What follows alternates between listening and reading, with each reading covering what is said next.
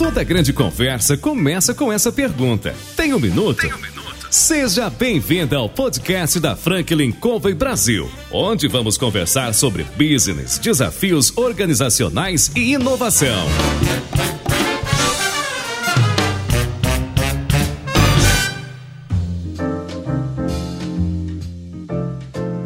Pessoal, aqui é o João Palmeira, consultor sênior da Franklin Covey Brasil. Nós estamos no nosso programa Tem um Minuto. Você tem acompanhado conosco e, como sabe, nós temos entrevistados diretores, presidentes, CEOs, gerentes de diferentes organizações e empresas. E temos trazido para você aqui o que há de mais interessante nos mais diferentes mercados. Hoje, nós ligamos para o Arnold Correia, CEO e presidente da Atmo Mídia Digital. E perguntamos para ele, né? Arnold, você tem um minuto? Opa, com o maior prazer, ô João. Rapaz, seja bem-vindo. Prazer ter você aqui com a gente, viu? Nós estamos num momento desafiador, né, Arnold? A gente estava conversando um pouquinho antes desse nosso bate-papo, das mudanças que estão acontecendo, e eu gostaria de saber: você está no mercado há 30 anos, com a sua organização. Conta um pouco da sua história para gente. Bem, primeiro é um prazer estar com vocês, contar um pouco do nosso negócio. Nossa empresa é uma empresa de comunicação empresarial. É um negócio que nasceu por uma paixão por música e tecnologia e uma faculdade de administração de empresa. Então, tinha que botar negócio nesse meio aí. Então, no começo a gente trabalhou com bandas de rock, eu fui empresário de umas bandas, depois eu montei uma discoteca e aí eu resolvi levar um pouco dessa coisa de artístico, com tecnologia, para o mundo empresarial. Isso aí mais ou menos em 1994, fazendo convenções de um jeito diferente. Né? A convenção era uma coisa meio dura, com um slidezinho, com acetato, tudo muito sério. A gente falou, pô, por que não tocar uma música, passar um vídeo?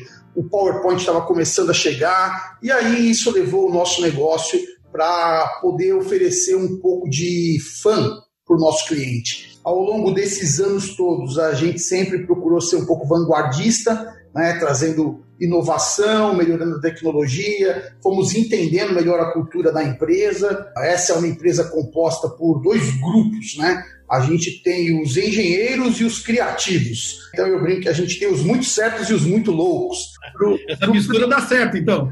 Dá certo, dá certo. Entrega isso para o cliente, né? E ao longo dos anos a gente foi uh, acompanhando a evolução da comunicação empresarial, da vontade das empresas de compartilharem seus sonhos. Tivemos a oportunidade de ter clientes também que nos ajudaram a aprender com o negócio. Essa é um pouco da história que a gente tem de ajudar as empresas a falarem melhor. Nossa tag é pessoas engajadas geram melhores resultados, e é isso que a gente faz. Ajuda a empresa a engajar as pessoas. É muito bacana. É, você citou né, a chance, a oportunidade de você aprender com o cliente. Quer dizer, você cria de verdade uma parceria ali para poder gerar valor e resultado para o cliente. Né? Eu sei que você, ao longo desse período que nós estamos enfrentando, né, infelizmente por causa do Covid, conseguiu bons resultados. Como é que foi para você essa mudança? E foi um desafio para alguns. Para você foi assim também? Conta para gente.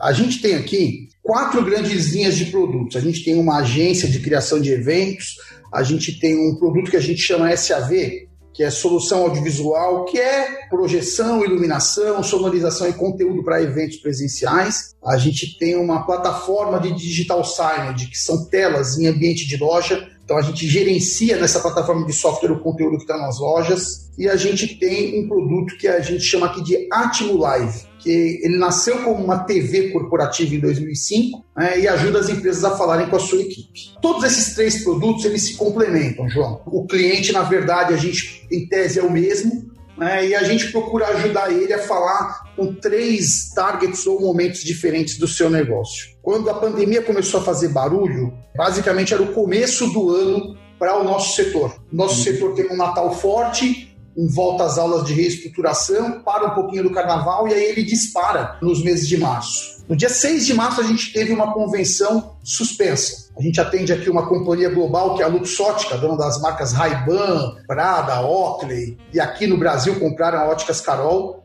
Eles fariam uma grande convenção, tudo pronto. O dono da companhia liga da Itália e fala: Olha, não vamos ter. O presidente da companhia falou: Não, já está tudo pronto, já chegaram umas 50 pessoas. Ele falou: Não, a empresa está de luto Está morrendo gente demais aqui na Itália, a empresa não vai fazer convenção. E dali para frente foi uma sucessão de cancelamentos. A gente viu o setor se abalar, as lojas fechando depois, né? Então nós temos telas na, na Cacau Show, na Carol, na Imaginário, nas academias da Bodytech. Bem, 17 mil telas administradas no varejo. As lojas, os franqueados começaram a fechar e no dia 20 de março a gente resolveu mandar o nosso pessoal para home office. Nunca tinha imaginado isso, porque nós temos três segmentos que meio que se apoiam, né? Você não tem evento, mas tem loja aberta e tal. E aí a gente resolveu empacotar o nosso produto de lives de uma forma um pouco mais feita à distância. A gente procurou, na verdade, adaptar o produto para que as pessoas fizessem de casa.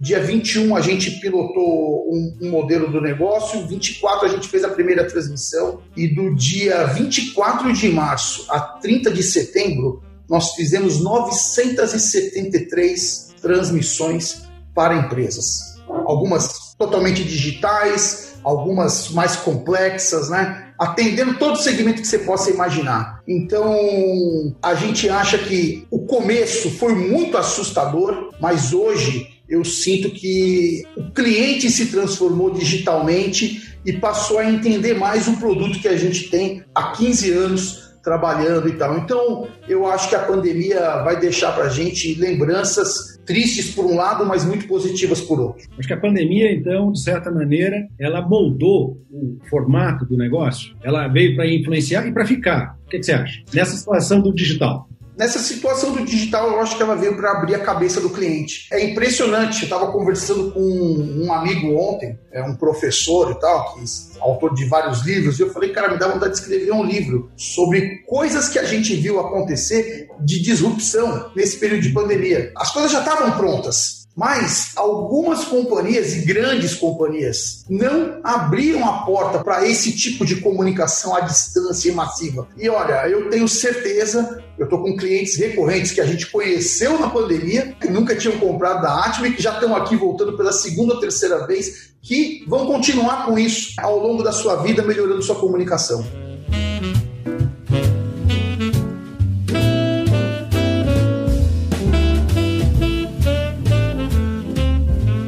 Ponto interessante, né, para quem está ouvindo a gente, porque foi um momento para todos nós extremamente desafiador e esse processo de repensar o negócio, modelar, vocês são pioneiros no Brasil dentro desse sistema, desse formato, é isso mesmo? É isso aí.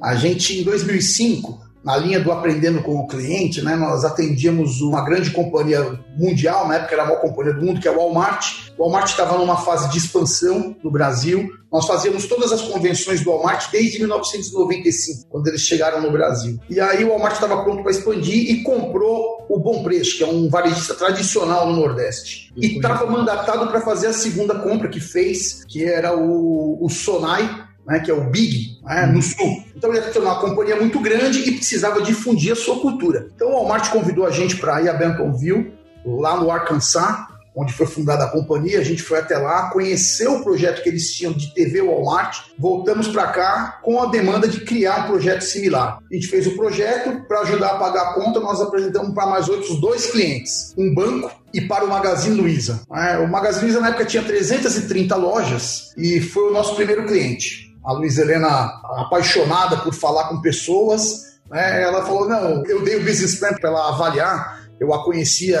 de uma organização que a gente faz parte de empreendedorismo. Eu falei, pô, queria que você desse uma olhada, o que, que você acha desse business plan? No business plan dizia que eu ia montar esse produto e o primeiro cliente ia ser o Walmart. Ela me chamou em franca, falou: olha, tá tudo bacana nesse business plan aqui, mas por que, primeiro cliente vai ser o Walmart? Por que, que não é o Magazine? E aí o Magazine Luiza com 330 lojas, em 2005 foi nosso primeiro cliente, que era o quê? Uma rede de televisão via satélite. A gente instala a mini antena parabólica, igual a da Sky ou da DirecTV, na loja e faz programa ao vivo. Temos esse produto até hoje. Era muito disruptivo.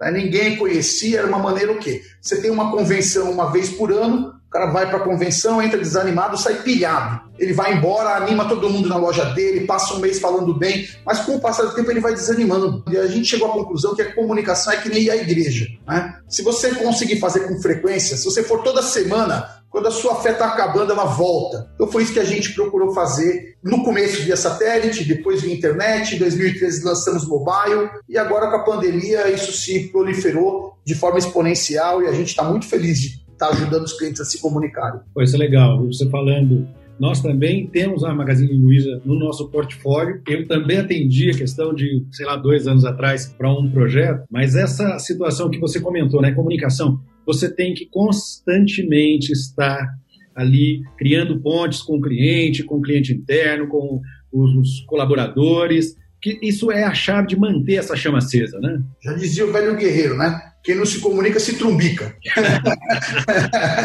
a gente acha que assim a mensagem ela tem que ser reaquecida e a gente tem vivido isso. Né? Mais do que eu, eu falo para os clientes, não é que eu quero te vender, eu sou suspeito para falar, mas mais do que você vender um projeto é você manter a chama da cultura da empresa.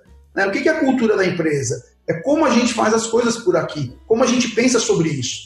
E com o turnover que você tem no Brasil, não estou falando das grandes companhias como a Franklin Covey, assim, que tem pessoas mais elitizadas, mas as companhias que tem gente de vários níveis, né? Elas precisam contar essa história de novo, elas precisam contar o que é que o Maurício está fazendo de bacana lá na terra dele, entendeu? Para que o João possa replicar aqui, compartilhar essa melhor prática. E quando a empresa compra essa ideia e faz isso de forma recorrente, a relação dela com a equipe, com o mercado, se torna totalmente diferente. É legal pensar nisso, né? Eu estava aqui, é, lembrando que você comentou que lá no início estava vindo o PowerPoint, era aquela situação muito séria. De repente você, apaixonado pela música, alguém que estava no seio da música, você com as bandas e tudo mais, né? Nós estamos fazendo esse bate-papo aqui, vocês não estão nos vendo, pessoal, mas eu estou olhando para ele, apesar da gente estar no digital, e estou olhando atrás dele uma guitarra num quadro. Eu ia te perguntar quando eu olhei a guitarra, porque eu tenho uma filha que toca piano, ela toca de ouvido, toca maravilhosamente bem, canta, e eu adoro música. Eu faço tudo com música que você pode imaginar. Eu leio com música desde os 12 anos. Estou com 55, então já acostumei um pouco, né? Então música está na veia, acho que é o teu caso, né? E você falou de música e de humor. Como é que esse tempero fez diferença nessas convenções? Como é que foi esse começo? As pessoas aceitaram de bate-pronto porque era uma mudança de paradigma quando você propôs, não foi? É, quando a gente começou esse negócio com essa cara, nosso primeiro cliente foi o Banco Itaú. Eu lembro que eu tinha ido até o Hotel Transamérica para almoçar lá e estava tendo uma convenção do Banco Itaú. Eu fui lá, procurei entender o que era, conversei com as pessoas que estavam lá e falei: vocês já pensaram em fazer isso diferente? E na época a gente deu muita sorte que a ousadia levou a gente a conseguir conversar com a pessoa que promovia os negócios lá, que era uma pessoa extremamente cética e séria.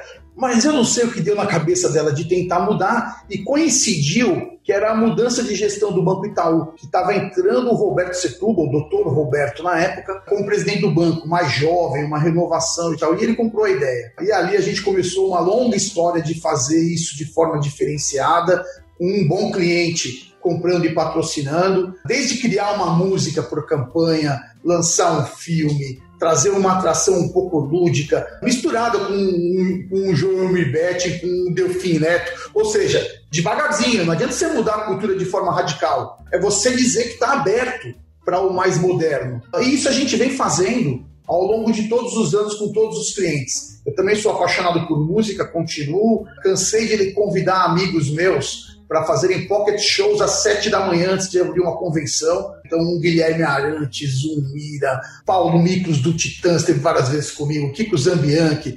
Pô, o que você vai fazer? Vamos sete da manhã cantar cinco sucessos pro pessoal, não é um show, mas é o cara chegar e você botar um pouco de oportunidade. Guilherme Arantes, é, dele ver um artista. Então, assim, a gente acha que isso tudo também você cria um rapport de sintonia com as pessoas. E hoje você pode usar a tecnologia para levar isso para milhares. Né? A gente, nesse período de pandemia, pô, a gente trouxe cada coisa linda de artista podendo cantar para todas as unidades do cliente. E o cliente de lá interagir, falou, pô, toca aquela música que eu gosto. E o cara olha, vou tocar essa música aqui o João Palmeira né, o artista, entendeu? Então, assim, esse universo de pluralidade, ele pode ser muito mais legal na comunicação empresarial. É, é legal pensar nisso, né? Porque apesar da distância, essa proximidade, né, que você acabou de exemplificar, faz com que a gente sinta até privilegiado, né? Porque eu estou na minha casa ou num determinado local assistindo um show que abre e fecha aspas para mim. Estou me sentindo único nesse sentido.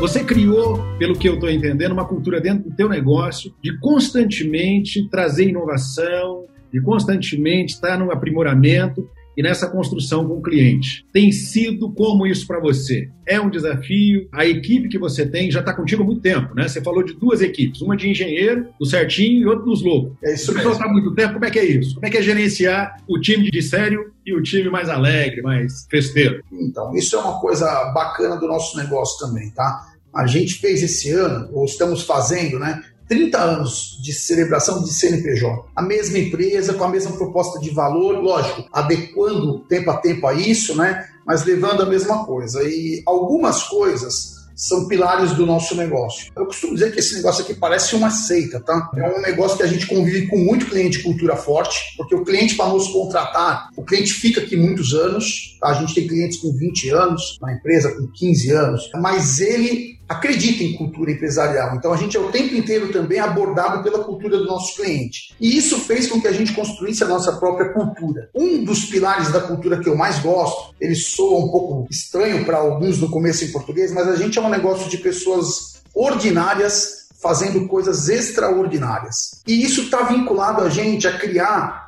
um ambiente de upgrade social. Uh, isso não é conversa fiada, porque no começo da empresa podia ser uma conversa fiada. Hoje a gente tem casos e casos aqui de pessoas que chegaram na empresa de forma muito simples, na função de base da empresa e, e cresceram demais. Cresceram financeiramente, cresceram aqui. Algumas foram embora e montaram outros negócios, algumas foram fazer outras coisas, mas mudaram de vida aqui. Mas o que a gente gosta na nossa empresa é de ter uma mistura de pessoas com experiência e de pessoas que estão entrando aqui para aprender. Tem o, orgulho, a gente não chama de diretoria aqui, a gente chama de staff. É, no nosso staff a gente tem duas pessoas que chegaram na empresa na base, a nossa diretora comercial, que é uma craque. Pô, eu considero ela uma executiva de primeiríssima linha. O pai dela se aposentou como motorista de ônibus, ela veio trabalhar na recepção com uns 15 anos, está aqui há 22 anos e assim, mudou completamente a vida dela, a vida da família dela.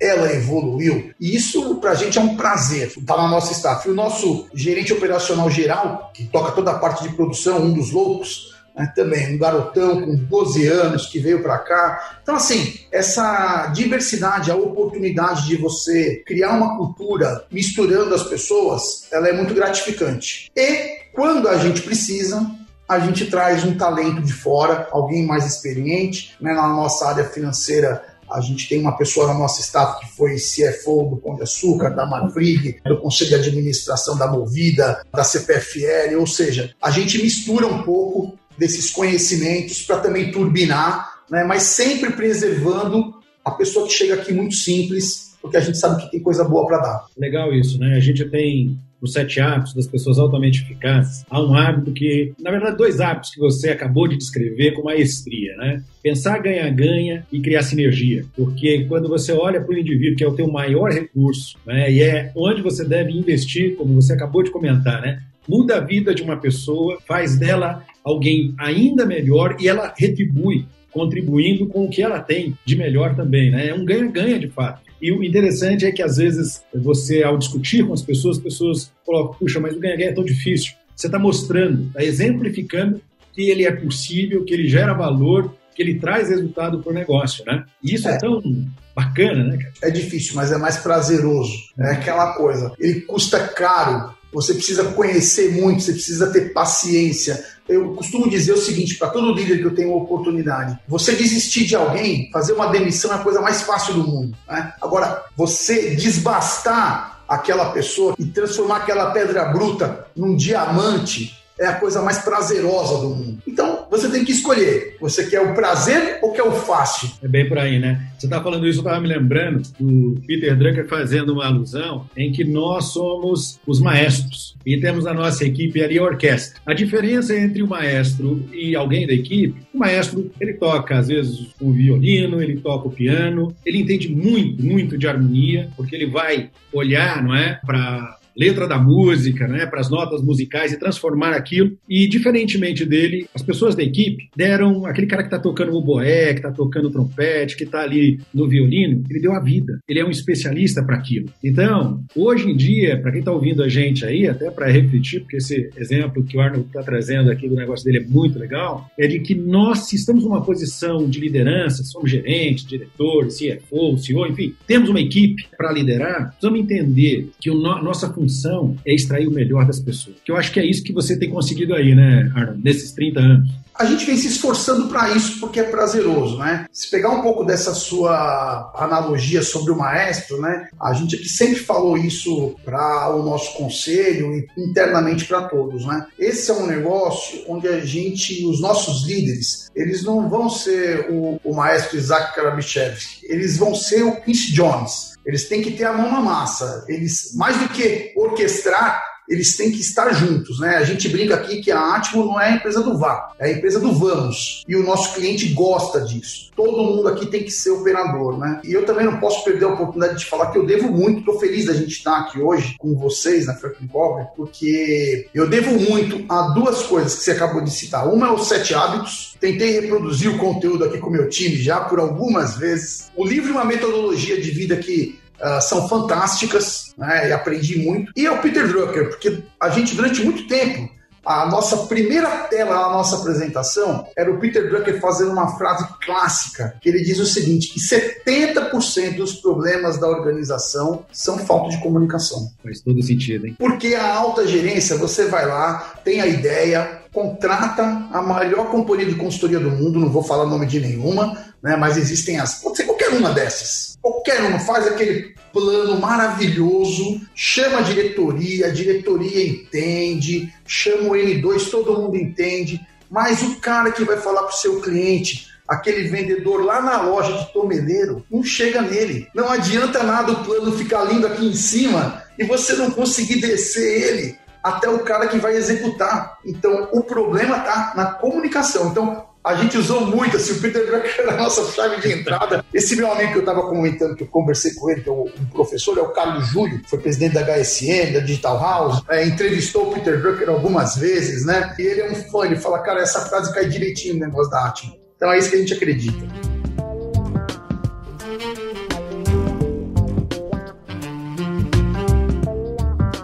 É legal, né? A gente tem aqui na Franklin Covey um curso falado sobre as seis práticas críticas, né? E entre elas a comunicação é um ponto extremamente importante, né? Porque o óbvio é óbvio para quem? E você precisa traduzir numa linguagem simples e objetiva as ideias, né, o plano estratégico, para que, como você disse, as pessoas que estão na linha de frente possam traduzir isso no dia a dia, porque são elas que estão cuidando dos nossos clientes. Faz todo sentido. E a comunicação é interessante, né? Porque a gente consegue comunicar sem abrir a boca, né? Sem abrir a boca. Meu pai, com os olhares dele, ele já mostrava se a situação ia ficar preta. E eu lembro que, dependendo do olhar, eu saía de perto. Eu sabia que ia sobrar porque eu tinha aprontado. Né? Não sei se você conheceu alguém aqui, sim, teve alguém na família, mas conseguia, né? Agora, a comunicação através da música e através dos meios, como a gente está fazendo aqui, eu acho que hoje pessoas precisam se dar conta como faz diferença na vida das pessoas quando você realmente está aí à disposição para ouvir, para olhar nos olhos, porque durante muitos anos a gente discutiu nos nossos cursos, às vezes a pessoa vinha até a sala e dizia: Posso falar com você?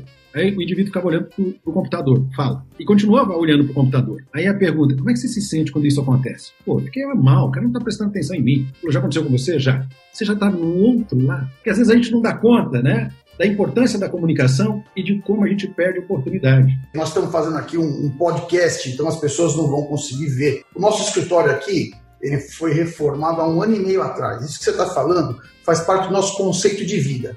Eu estou na minha sala, mas a minha mesa ela é um L virado para a parede, porque aqui eu estou olhando no meu computador. É exatamente isso que você falou. E quando alguém vem, ele senta num sofá. E esse sofá que eu estou vendo aí? Esse que você está vendo, ou em duas poltronas. Porque aí eu me viro e converso com as pessoas. Por quê? Porque quando eu preciso olhar para o meu computador e me concentrar, eu olho para cá e nada rouba a minha atenção. Agora, quando eu recebo alguém, eu não tenho uma mesa entre eu e ela e eu não tenho nada que roube a minha atenção. Então, a atenção é 100% dedicada a quem a gente está recebendo. Pô, muito bacana isso. Pessoal, vocês estão ouvindo a gente no bate-papo aqui, mas eu estou olhando a sala dele, que é uma sala muito legal. Tem no canto ali o que é um caderno, né? Você. Nossa! que pega a parede ali, muito legal. Eu acho que isso é a diferença entre teoria e prática. É quando a organização ela consegue não só explicar qual é, quais são os valores, quais são os seus pilares, mas ela demonstra.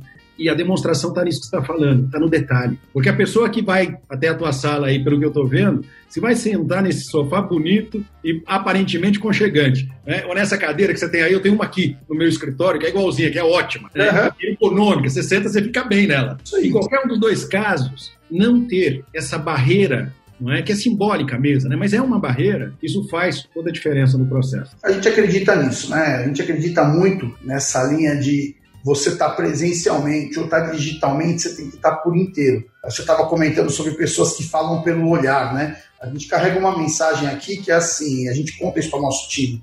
O que você faz fala tão alto que as pessoas não precisam te ouvir. é, então, assim, no fim de tudo, são atos. E a gente acha que nesse momento de distanciamento, onde a gente ouve as pessoas falarem em home office, a gente ouve as pessoas falarem em trabalhar de casa, e realmente é um fato, ninguém sabe como será daqui a uns dias, né? Se a gente vai ter uma onda B ou não. O teu colega, o teu liderado, o teu time não está mais te vendo. Então, se você não tiver presente, você vai deixar com que a cultura da empresa se perca ou como que o seu exemplo se perca. Então a gente acha que pode ser muito útil nesse momento para todos. Ah, com certeza absoluta. Eu acho que isso faz toda a diferença. Você está falando isso. Eu fico pensando aqui nas organizações que eu já entrei, em que muitas vezes existe uma teoria muito bonita, às vezes até muito bem escrita, colocada em quadros na parede, mas quando você percebe a cultura, o linguajar das pessoas, que demonstra muito daquilo que está passando na mente, principalmente no coração, parece que a teoria e a prática tem um abismo. Conseguir traduzir isso de forma prática, para você que está ouvindo a gente aqui, deve ser o nosso objetivo. Porque hoje a gente precisa entender, nosso maior ativo não são as coisas, são as pessoas. Para você ter um time de pessoas de 15 anos, 12 anos, né? é porque elas realmente elas se sentem em casa. Elas estão numa companhia que consegue olhar para o indivíduo com um olhar diferente. Eu acho que isso faz, ou deve fazer, né, na cabeça de todo mundo que está ouvindo a gente, deve fazer a diferença para vocês refletirem. Como é que é a cultura, o ambiente no teu negócio? Como é que as pessoas traduzem isso nas pequenas coisas? Essa frase que você adaptou, né? Repete a frase aí, por gentileza. Elas... É que você faz falar tão alto que uhum. eu nem preciso te ouvir. Quer dizer, olha só como isso é, é legal, né? Quando a gente pensa nessa situação, será que você que está ouvindo a gente, que tem uma equipe, qual é o processo de comunicação? Qual, é a mensagem que você está mandando hoje para as pessoas que fazem parte da tua equipe? Que estão longe, que não estão te vendo mas que precisam ter o teu apoio. Você sabe que eu fui assessor de um general americano por 10 meses e ele tinha essa característica. Ele era um indivíduo que ele ouvia. Ele era um general, era a terceira patente, só tinha duas pessoas acima dele nos Estados Unidos, mas em toda reunião de staff, e esse era o nome que a gente usava lá no, no escritório, éramos todos jovens, no financeiro, o historiador, eu era um dos assistentes, eram dois. Ele era o primeiro a ouvir e o último a falar em todas as reuniões. E a gente era, sabe, bem intencionado, mas não tinha experiência, né? O know-how vem com o tempo. Né? Uhum. Ele queria dar solução, dar opinião, né? E ele pacientemente ouvia, mas ele ouvia de verdade. Ele prestava atenção. E aí, no final, ele vinha, parava as arestas, e aí caía a fichinha, né? Falava, pô, o presidente Maquin tá certo, é isso mesmo, faz todo sentido, bora lá, gente, vamos tocar. E essa talvez seja um dos pontos aqui para a gente pensar em tempos de pandemia. A gente está longe, mas pode estar tá próximo das pessoas que, que são importantes, né? No negócio e na vida, né? É verdade, com certeza. No negócio e na vida. A pandemia deixou as pessoas mais próximas de casa, mais próximas da família, talvez um pouco mais distantes fisicamente da empresa, mas existem as ferramentas, eu preciso vender meu peixe, como a nossa, por exemplo, ou como essa que a gente está usando aqui, cada uma no seu momento adequado, para você continuar próximo. É você estando distante, mas não ausente. Falando o que você pode fazer. Isso é contagiante. Né? A gente tem casos aqui de cliente que contratou a gente nesse momento de pandemia, não era nosso cliente, fez uma convenção digital e a esposa também estava em casa do lado de home office ela achou tão legal, levou para a companhia dela, que contratou a gente também. A esposa de um cara da companhia dela contratou a gente na outra companhia. Então a gente falou, pô, o exemplo arrasta, né? O que é bom contagia. Né? Então, assim, é não, é não tornar o distanciamento ah, uma ausência ou um isolamento. É isso aí. A gente tem um conceito na Franca é, chamado PLP, pontuação líquida de propagadores. E o que você definiu aí é justamente isso. Quando o trabalho é tão bem feito, a satisfação é tão grande, que o seu cliente torna-se um propagador do teu produto, do teu serviço, da tua marca. A esposa do cliente chama a esposa do outro, o outro, e assim cria uma corrente do bem. É assim que a gente consegue, de fato, manter um cliente por 20 anos, como você comentou, 22 anos, né? É isso mesmo. É.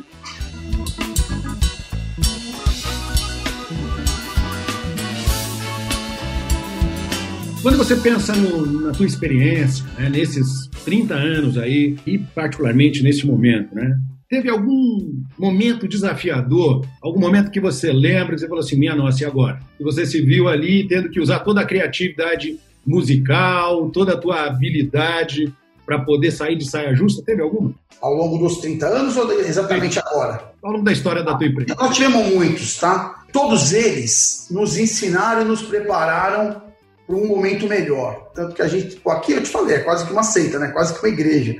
A gente tem uma frase aqui nos nossos valores também, que diz assim: depois do fim do mundo, tem mundo pra caramba. Né? Isso aqui é positivismo. É. Isso é fato, viu, João? Você é meu convidado para estar aqui vivenciando um dia, né? Mas a gente teve muitas situações assim. A gente lá atrás, no começo do negócio, o negócio era muito pequeno, eu era basicamente um empreendedor por sobrevivência. Tinha uma discoteca que era no Clube dos Oficiais da Polícia Militar, que funciona mais ou menos como se fosse um sindicato dos oficiais. Militar não tem sindicato. Então, o clube é um órgão de representação deles. Eu tive uma ideia lá, eu queria falar de trabalhar com um artista, montei uma discoteca lá, uma domingueira aos domingos, e todos os domingos iam 4 mil pessoas na nossa domingueira. Eu era muito jovem, ganhava muito dinheiro, não tinha noção nenhuma do que fazer com esse dinheiro, torrava todo o dinheiro, vivia. Bem fácil, mais fácil? É, é, eu sou de origem muito simples, tá? E aí nessa época o negócio era fantástico. Basicamente, eu trabalhava operacionalmente no domingo, que era o dia do discoteca, o dia do baile. O resto eu fazia uma política lá, acertava contas com o clube e tal, eu botava o dinheiro no bolso e vivia. Até que mudou o governo. Saiu o governo do Fleury, entrou o governador Covas, e o, quando o governo muda, ele troca o comando geral, eram governos totalmente opostos. Primeira coisa que o comandante fez, primeira não, demorou até um pouquinho. Ele cortou o nosso contrato, cancelou o contrato. Eu falei, acabou o mundo, né? Fiquei sem saber o que fazer, fui pra praia, fiquei na casa de uns amigos que surfavam, sem saber o que fazer. Comecei a vender uns equipamentos para poder ganhar um dinheiro, garotão. Aí fui nessa festa no Transamérica, vi lá o Itaú, fiz essa proposta, deu certo. Eu peguei um clientão do Itaú. Pô, eu atendi o Itaú durante muitos anos, acho que durante uns 15 anos, 99% da comunicação do banco era feita com a gente. Vivi um momento histórico de aquisições do banco, fiz todas as integrações do banco, aprendi demais. Tinha crachá que andava por qualquer lugar na companhia. Um dia a companhia fez uma fusão com o Unibanco, trocou a área, o departamento mudou. E o meu departamento, que era meu cliente, entrou o que veio do Unibanco trouxeram outros fornecedores. É coisa normal, mas naquela época perdemos o contrato, acabou, o que vai acontecer? Na sequência nos reinventamos, entendeu? Depois montamos um negócio de vender publicidade, instalando 23 mil telas em ambiente de venda, né, em lojas, a maior rede digital out of home do Brasil. No momento onde estava nascendo a Elemedia, a Indoor Media, como se fosse um déjà vu. Uns em aeroportos, outros em elevadores, a gente dentro de loja, no supermercado, no Walmart, no Sam's. Pô, abrimos um canal com o governo, levamos para o intermeios para medir, fizemos tanta coisa, até um dia que o nosso conselho olhou e falou: olha, a gente só perde dinheiro com esse negócio. Então, esse ano, o que a gente vai fazer para mudar? É operacional ou é comercial? Apostamos nos dois, contratamos dois executivos, um operacional, outro comercial, melhores do Brasil. Não deu resultado, não sei, ele falou, suspende o projeto. Era meu compromisso, tipo, ou dá certo ou a gente descontinua. Falei, acabou a empresa. A empresa pujante de novo. Então, assim, são tantas experiências. Você sabe o que, que a gente aprendeu com isso? Depois de toda dificuldade, vai vir, se você aproveitar, uma oportunidade de aprendizagem para você sair dela mais forte, entendeu? Mais preparado, com mais conhecimento focando onde? Na solução. Pode parecer óbvio, pode parecer uma coisa de livro de autoajuda, entendeu? Mas assim, é simples desse jeito. Independente do tamanho do problema, qual será o passo no caminho da solução? Esquece, gasta menos energia no que te deu errado. Pensa, o que, que eu faço agora que vai dar certo? Quando você vê, cara, tá resolvido, entendeu? Isso é o gostoso da jornada, né? Faz todo sentido. Acho que para quem está ouvindo a gente, que está empreendendo, que empreende, conhece bem os momentos de altos e baixos de qualquer negócio, né? Mas você falando a respeito disso, você me fez lembrar uma série de coisas. Eu acho que aos nossos ouvintes também. Eu também ia para a discoteca, ia também no domingo aqui no São Paulo chamava Mingau, aqui no Clube do São Paulo. Frequentei muito, foi uma época muito bacana. E eu também empreendi e passei por altos e baixos, como você comentou. E aí é preciso a gente se reinventar. A palavra que você usou cai muito bem, é foco na solução. É olhar para a situação e dizer, ok, aprendi, estou aprendendo, já sei por onde eu não vou, mas a gente precisa colocar o nosso coração, a nossa energia, nosso tempo em construir, não ficar chorando, não é o que já aconteceu. Aprende com isso, como diz a música, né? Levanta, sacode a poeira e dá a volta por cima, porque a gente tem que tocar, né? É isso mesmo, exatamente isso.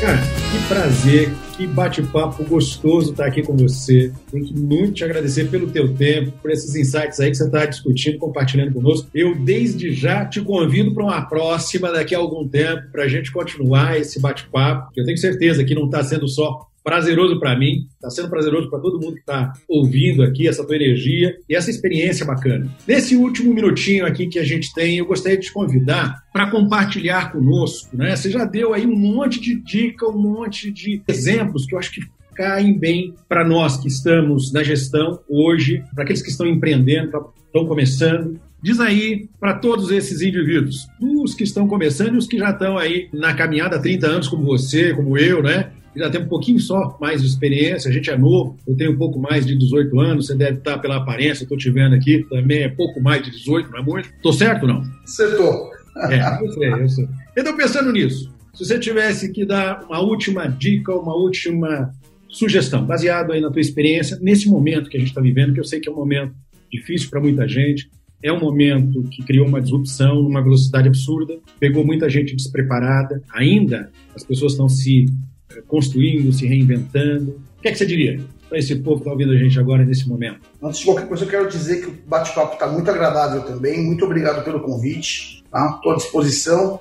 Uh, sempre que a gente puder conversar, você é uma pessoa muito agradável. Obrigado. Olha, a minha, a minha dica, ou o meu insight nesse momento, tá, de empreender, ele envolve dois conceitos que eu carrego, um há muito tempo, que é novo para mim, mas que mudou o nosso negócio, talvez a nossa trajetória. É, o primeiro deles é: dinheiro é consequência. Invista o teu bem mais precioso, que é o seu tempo, a sua vida, numa atividade que te dá prazer. Isso é Confúcio. Se você tiver um trabalho que você gosta, você não vai trabalhar nenhum dia da sua vida. Então, isso é o ponto um, para você se divertir. Aqui na Atila eu sempre pergunto, quando a pessoa começa nova aqui, eu falei, está se divertindo? O cara fica meio com um pouco de medo de dizer que está se divertindo. Tem que vir para se divertir. Se divirta. Escolha uma atividade que ela seja prazerosa para você.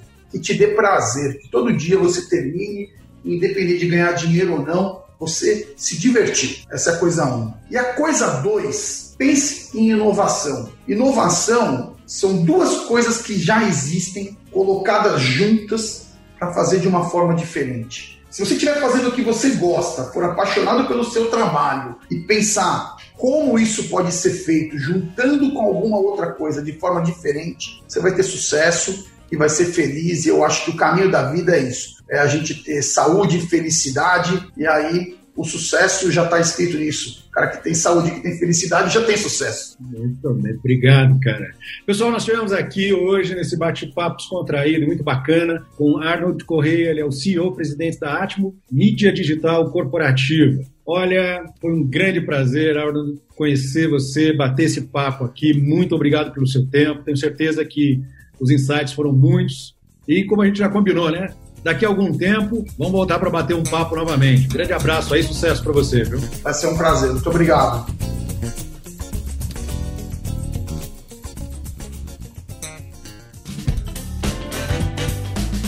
Você acabou de ouvir mais um episódio do Tem um Minuto.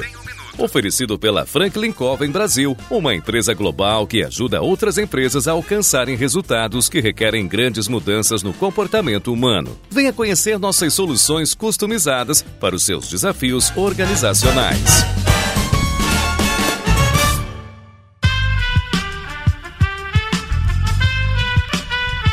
Esse podcast foi editado por Aerolitos Edição Inteligente.